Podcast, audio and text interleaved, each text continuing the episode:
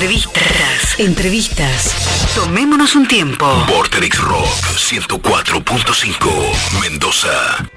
Seguimos en Tomémonos un tiempo. Qué nivel de entrevistas que tenemos hoy. Pero al próximo entrevistado lo va a presentar la que sabe del tema, que es eh, mi amiga y coconductora del día de hoy, Carla Freire. Muy bien, hoy tenemos a Luciano Lutero. Luciano es psicoanalista, doctor en filosofía y doctor en psicología. Este 25 de septiembre inicia un ciclo de canciones y psicoanálisis. ¿Cómo estás, Luciano? ¿Qué tal? ¿Cómo te va? Muy Hol- bien. Hola Luciano, ¿cómo estás? Bien, ¿y vos? Bien, ¿Cómo bien. por ahí? Bien, bien. Bien, Luciano, ¿querés contarnos un poco sobre este ciclo? Sé que está organizado por Letras del Sur, ¿cierto? Con mucho gusto. Es un ciclo que organiza Letras del Sur, que tiene ya un ciclo mucho más amplio que se llama Revoluciones Íntimas, que empezó a principio de este año, que tiene ciclos de literatura, donde por ejemplo estuvo Mariana Enríquez, eh, Martín Coan, Ah, bien. Este, tienen también este, bueno, la parte de cine con Ricardo Manetti y una parte de psicoanálisis donde ahí estoy laburando yo, también está laburando Marines Borrás y lo que estamos organizando son distintos ciclos. En mi caso en particular, el 25 de septiembre, durante un mes, todos los viernes a la noche, voy a estar dando una serie de charlas sobre canciones y psicoanálisis. Esto es lo que me propongo hacer, es como tratar de producir una introducción al psicoanálisis a través de canciones. Me encanta. ¿Y cómo sería más o menos eh, la, la estructura de cada uno de estos encuentros? ¿Tomás un concepto del psicoanálisis y una canción al revés eh, o partís de... Tomo, tomo un concepto y tomo varias canciones. ¿no? Digamos, voy ubicando cómo distintas canciones permiten ir este, mostrando distintos matices de ese, de ese concepto, ¿no? Digamos, los, los conceptos que elegí para, para trabajar son, bueno, por un lado el de narcisismo, luego también, bueno, el amor, el duelo, ¿no? Digamos, conceptos que creo que tienen que ver no con cuestiones muy teóricas, sino con la experiencia que por lo general se comprueba o, bueno, atraviesa muchas de las personas que, que se dedican en realidad al oficio de paciente, no solamente al analista, ¿no? Digamos, uno va al analista, bueno, por lo general por algún duelo, por alguna algún obstáculo narcisista, ¿no? También por algún problema con el amor, en fin, ¿no? Entonces, tratar de ubicar de cómo, ¿no? Muchas cosas que, que teóricamente pensamos desde el psicoanálisis o que se, muchas veces justificamos teóricamente con frases de Freud o de Lacan, en realidad están dichas por muchas canciones, ¿no? Las canciones ya, por decirlo así, tienen un espíritu psicoanalítico este que, que bueno, es un poco del que nos vamos a nutrir en estas en estos encuentros. Me acuerdo que cuando viniste a Mendoza diste una conferencia muy linda en la Universidad de la Concagua y tenías esto de, de poner muchos ejemplos con, con canciones, con canciones que te gustaban, con recitales incluso, ¿no? Yo tengo, no sé si es que a esta altura, no sé si es un, un defecto o una virtud, ¿no? Este, que es que no, no puedo pensar sin canciones. En general, digamos, creo que termino de entender una idea cuando después de desarrollarla y demás, digo, ah, y hay una canción que dice tal cosa, ¿no? Este, ¿no? Este, como, este, como, es como inevitable, por ejemplo, para mí, si vamos a hablar del duelo, no, no hablar es como, claro, yo entiendo un duelo si escucho el amor después del amor de Fito, ¿no? Exacto, Este, ahí sí, digo, sí, ah, sí. claro, ahí, ah, Ahí está ah, el sí, duelo. el duelo. Ahora te- no puedo leer todas las, todo lo que dice Freud sobre el duelo y demás, pero está todo expresado. Este, ¿Escuchás la o despedida o de 12 Fito? segundos de oscuridad de Drexler, ¿no? Oh. Digamos, no hay más que escuchar 12 segundos de oscuridad de Drexler para ya saber que en última instancia no este no es la luz lo que importa en verdad.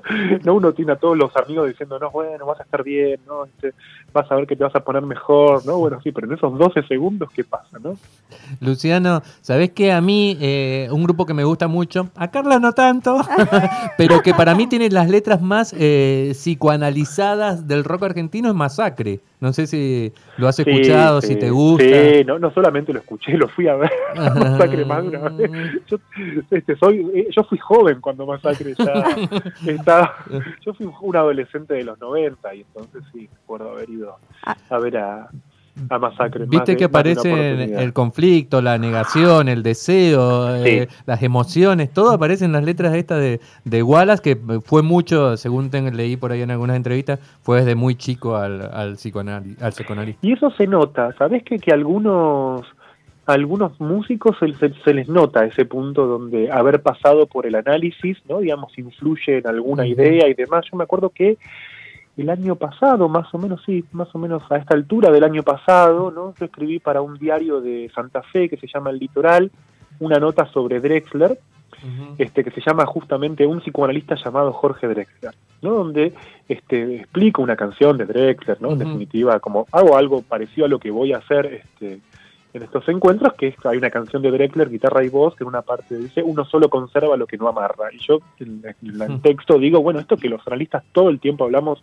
de la castración, que parece algo tan complejo, no tan corporal, bueno, lo está diciendo Drexler tan claramente en esta, en este, en esta letra, ¿no? A veces también... Y me pasó ah, que a la semana, ¿no? Este, más o menos, recibo un mensaje, ¿no? Digamos, no sé cómo consigue mi teléfono, digamos, un mensaje de Drexler diciéndome, hola, ¿qué tal? Soy Jorge Drexler. Y entonces nos pusimos a hablar, este, y entonces le digo en un momento, che, vos fuiste análisis, loco, ¿qué? Vos, vos fuiste al analista, decime la verdad. Este, me dice, sí, efectivamente, y me empieza a contar una cantidad de situaciones, este, que bueno, en definitiva se nota cuando alguien extrajo, ¿no? De su lugar de paciente, de analizante, ¿no? Digamos, algo que, que lo llevó después, obviamente, a la, a la composición, y de hecho muchos más, ¿no? También me pasó con una nota que escribí sobre Fito, este, que fue muy gracioso porque, bueno, a través de un amigo común, este, me- sé, sé que Fito la leyó porque efectivamente tiempo después de la nota, ¿no? Tengo un, un audio en el teléfono, ¿no? Hola Luciano, soy Fito. Entonces ya ahora trato de tener mucho cuidado con quién, sobre quién escribo, ¿no? Porque es- es- me genera mucho temor de repente, es muy fuerte de- agarrar el teléfono, ¿no? Este, poner a tocar el botón de un audio y que te, te salga la voz de Fito, ¿no? Qué lindo, Digamos, igual.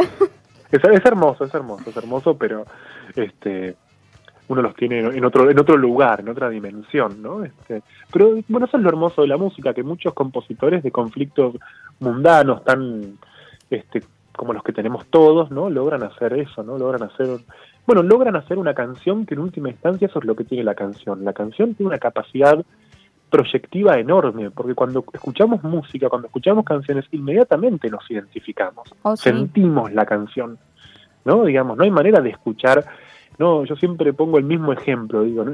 en, en- en un, digamos, durante el día todos escuchamos música diferente, ¿no? Digamos, a mí me puede gustar el jazz, ¿no? Por ahí a vos te gusta Masacre, ¿no? Digamos, a, a, a vos te gusta quizás, no sé, digamos, este, el rock sinfónico, ¿no? Pero en un casamiento a las 3 de la mañana nos gusta a todos lo mismo. Ah, sí. Ahí nos gusta a todos, ¿no? Ahí todos, ahí todos escuchamos el carnaval carioca y todos nos sabemos el carnaval carioca de memoria, aunque no sepamos la letra. Sabe Marido. qué, qué dice el carnaval carioca, este, nadie, nadie tiene ni idea de lo que está diciendo. ¿no? Este, pero sin embargo, no hacemos el trencito y entramos en una mímica y entramos en un estado afectivo, que es al que te lleva la canción con su gran poder de identificación, además, ¿no? que es como una especie de vivencia condensada. ¿no? Por eso las canciones son tan importantes porque muestran conflictos típicos, muestran cosas ¿no? que, por ejemplo, eso se ve también mucho en algunas canciones de, de Iván Noble, ¿no? Digamos que, que también tiene esa capacidad de mostrar conflictos muy puntuales. ¿no? Luciano, Este conflicto, sí. y por esto se me viene a la mente que eh, esto, en relación a lo que estás diciendo, el nombre ¿no? de este ciclo que es mucho más que una, que una tonta canción. Mucho más que una tonta canción, sí, y el título viene en realidad de una vez, este, allá en el tiempo, creo que fue en el 1967, que cuando se pelean este, John Lennon y Paul McCartney, ¿no? Digamos, Lennon le dice a Paul McCartney que este, él lo único que hacía, lo, único- lo único bueno que había hecho para los, era, era para los Beatles y Yesterday, que todo lo demás eran tontas, tontas canciones de amor. ¿no? Este, y de hecho, ¿no? Digamos, cuando se separan los Beatles, ¿no? Este, el primer gran éxito fuerte de Paul McCartney es una canción que se llama Tontas canciones de amor. ¿No? O sea, es una respuesta directa a John Lennon, una especie de te, te meto la tapa, ¿no? Y es una canción que es muy tonta de, de Paul McCartney, que en el estribillo lo único que dice es I love you, ¿no? Te amo, ¿no? Claro. Este, y en la en la estrofa dice, ¿no? Digamos, algunos creen que no se puede cambiar el mundo con tontas canciones de amor, ¿no? Es una canción dirigida súper hostil hacia John Lennon, ¿no? Es una canción muy bailable, muy divertida, pero tiene una hostilidad tremenda, bien al estilo de, de- de Paul, este, y que efectivamente muestra eso, ¿no? Digamos, algunas canciones pueden ser sumamente tontas, ¿no? Pueden ser letras muy tontas, es lo que pasa en un casamiento a las 3 de la mañana, cuando por ejemplo escuchamos, ¿no? Porque este amor es azul como el mar azul, ¿no? Y es ridículo eso, ¿no? Y sin embargo, en ese entonces lo estamos sintiendo, ¿no? En ese momento sentimos que este amor es azul como el mar azul. Bueno, ¿sabés que, ¿sabés que Luciano, a mí me, me gusta mucho leer sobre las letras de rock, análisis de letras y demás, y más que nada del rock argentino? Y vos recién hablabas también de que hasta también eh, recordabas recitales cuando habías venido aquí, que Carla había ido a, la, era una conferencia. Era una conferencia. Y, eh, por ejemplo, en un análisis que yo leía de las letras de los redondos supuestamente tan, eh, tan herméticas, decían que muchas cobraban dimensión en el ritual del recital, ¿entendés? Casi que la gente las terminaba entendiendo, ese entendiendo entre comillados, en el ritual cantándolos con otra gente. Totalmente, sí, yo soy un, sí, sí, sí, para mí la, la instancia, muchas veces fui a, recitales, me gusta mucho escuchar música en vivo y yo creo que eso tiene que ver fundamentalmente porque, no digamos, cuando escuchamos música en vivo, no por lo general estamos parados, estamos con otros, no y ahí es donde mejor se ve, no algo de esta identificación que decía, no hace un momento, de hecho cuando hablaba del casamiento, un casamiento es como un recital también, no es una instancia no, no importa que no esté la banda, ¿no? Este, pero digamos, se genera algo que en definitiva muestra esa relación que tiene la canción con el cuerpo, nos tocan el cuerpo las, las canciones, se nos meten, de hecho hay cosas que hay, con las canciones pasa algo, a nadie le pasa, que por ejemplo lee una, una frase en un libro, ¿no? Este, y no se la puede despegar, ¿no? La canción tiene esa cosa de ¿no? Este, nos pasa con amigos o con otras personas que de repente nos cantan una canción y decimos, uy, ahora me la dejaste pegada todo el día.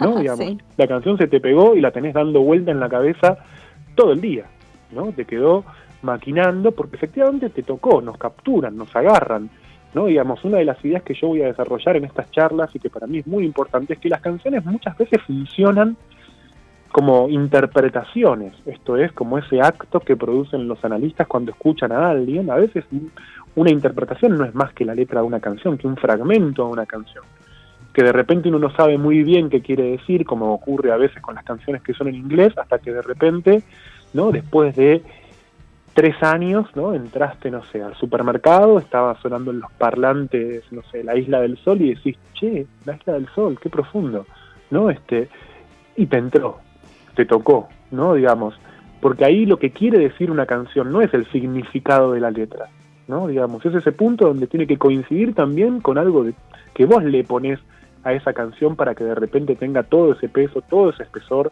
y te toque tan profundamente, ¿no? Digamos, hay momentos también para escuchar canciones. Eso te iba a preguntar. es como, por ejemplo, a mí me pasa con Gustavo Cerati, que lo escucho mil veces y según también el momento en el que me encuentro, eh, es lo que escucho. Siempre escucho algo nuevo. O Pink Floyd. Pink Floyd siempre ah, escucho algo nuevo. Siempre me genera algo que no había escuchado antes, que no había sentido antes. Y entonces quizás también no siempre escuchamos la misma canción. Totalmente. Totalmente. Sí, totalmente. Hay canciones que, que cambian. este bueno, que tienen eso. Con, con las de los redondos pasa eso, me parece, ¿no? Digamos, hay canciones que tienen justamente y no por, no por su vuelo metafórico, ¿no? Sino, no porque tengan como demasiado un, significado oculto, sino que a veces el significado es tan explícito que no lo, no lo escuchamos, no, no lo notamos. Hasta que no estamos preparados. hasta que cuando estamos preparados, efectivamente ahí decimos, pum, era esto. Exacto. ¿No? Este, ayer justamente, ¿no? Este, charlaba con una, con una amiga, ¿no? Que me decía, ¿no? A propósito de los hombres, se quejaba ella en definitiva porque los hombres son todos unos idiotas y qué sé yo, son todos medio estúpidos, ¿no? Este, yo, me, yo me acordaba, ¿no? De esa canción de Los Redondos, Tarea Fina, que dice, estoy perdido sin mi estupidez, ¿no? Este, como cuando, cuando llega a ese punto, ¿no? En el que la letra de la canción se te presenta, o al menos me pasa a mí eso muchas veces, ¿no? Que en cada situación te diría, supongo que a otras personas les debe pasar con las películas, a otros les ¿Sabes qué, Luciano? Mm. tendría que, Capuzoto tendría que ser un personaje, el psicoanalista que interpreta todo desde la letra y ahí se basaría en voz. desde la letra bueno, de la Capuzoto tenía, Capuzoto tenía este personaje acerca de qué hablan las canciones, que todas las canciones hablaban del faso. Sí. no estaba muy lejos. Ese, e, ese, personaje, ¿no? Este, yo creo que hablan de muchas cosas más que del faso, porque además incluso Lo que sí es notable muchas veces en la música es que algunas canciones este, de amor muy importantes hayan sido, que parecen canciones para mujeres, se, se le hayan hecho la droga. Eso es algo Eso es impresionante, fantástico. ¿no? Digamos, ¿por qué de repente? Pero no por porque sea, claro, porque se, porque se podría haber disfrazado de mil maneras. O sea, ¿por qué de repente? Y no es cualquier amor, no es el amor por la mujer, Claro, ¿no? O sea, ¿por totalmente. qué? ¿No? ¿Qué tiene el amor hacia la mujer, sobre todo el amor del varón hacia la mujer, que rápidamente cae, ¿no? Este, en la metáfora de la adicción. Sí, me- eh, No, se me viene a la cabeza ya sí, me estás atrapando otra vez de Calamaro, Magia Blanca sí. de Tour, Por mirarte. Semenap, Este, eh, ella o usó sea, mi cabeza como un sí. revólver, Uh. o digamos, no De todo. este, o Walter Olmos con Soy adicto a ti, ¿no? Digamos, este, tenés, eh, no, esto es impresionante, es impresionante, podríamos este, pensar un montón este de, de canciones, que efectivamente creo que además también la canción tiene eso de que permite no hablar de cosas que a veces pueden ser muy sórdidas o muy oscuras, ¿no? Digamos, en un tono que es mucho más amoroso, porque la canción tiene siempre esa dimensión amorosa. Una canción, si no, incluso hasta una canción que sea como muy dolorosa, si una canción pierde cierto velo, se vuelve obscena, es desagradable, no, no gusta. No, una canción no puede ser ofensiva. ¿Sabes a qué, No, este- pienso? Viste, The Cure tiene canciones, letras muy tristes, pero la melodía, la melodía tiene como un dejo ahí de esperanza, una cosita que- de, un- de lucecita en esta letra que a veces por ahí es terrible. eh, y por ahí es como una manera más... eh, Bueno, el mismo Robert Smith, perdón, eh, Sí. dice, no sé por qué dicen que la música de The Cure es triste si cuando en una fiesta ponen eh, un tema de nosotros salen todos a bailar. Y es verdad, eh, es, es porque tiene, me parece eso que, que dice Carla, que es muy buena, que la, contraste. la- la combinación música alegre con letra triste es tremenda. Está- eh, es que estás es un bailando. masazo. Hay una, hay una canción que estás bailando, lo- tiene una- un ritmo impresionante y dice, estoy acá solo y me quiero matar. Y te das cuenta mientras lo estás bailando y decís, ay no, pero no quiero esto y lo estoy bailando. Bueno, no, una manera linda de, de pasar un mal momento. Bueno, hay, hay una canción que a mí me encanta, que es una canción de, de una banda que se, inglesa que se llama House Martins, que es una banda Sí. de los 80, ¿no? que una canción de las más conocidas y más, bailables de, de House Martins, se llama Bow Down, ¿no? que seguro que si la ponen la, la, Sí. la, la- la han bailando ustedes miles, miles de veces también. Yo la he bailado muchísimo esa canción y es una canción que la letra trata de un pibe que está yendo a pelear en Malvinas. Mirá Qué vos. Es tremendo, o sea, pero contado desde Sí. ¿no? desde el punto de vista del soldado inglés que se están reclutando para ir a una, una- a una guerra, claro, no, jamás le prestó atención a eso, Totalmente. ¿no? Este, y cuántas veces estábamos bailando algo que tenía que ver con algo tan, tan oscuro, pero la canción tiene eso, ¿no? Que su poder estético es tan grande que, que para mí eso va muy de la mano de lo que decía antes de la interpretación. Ese poder estético también está en la interpretación, porque si una interpretación no tiene, la interpretación me refiero a lo que el analista le dice a su paciente, ¿no?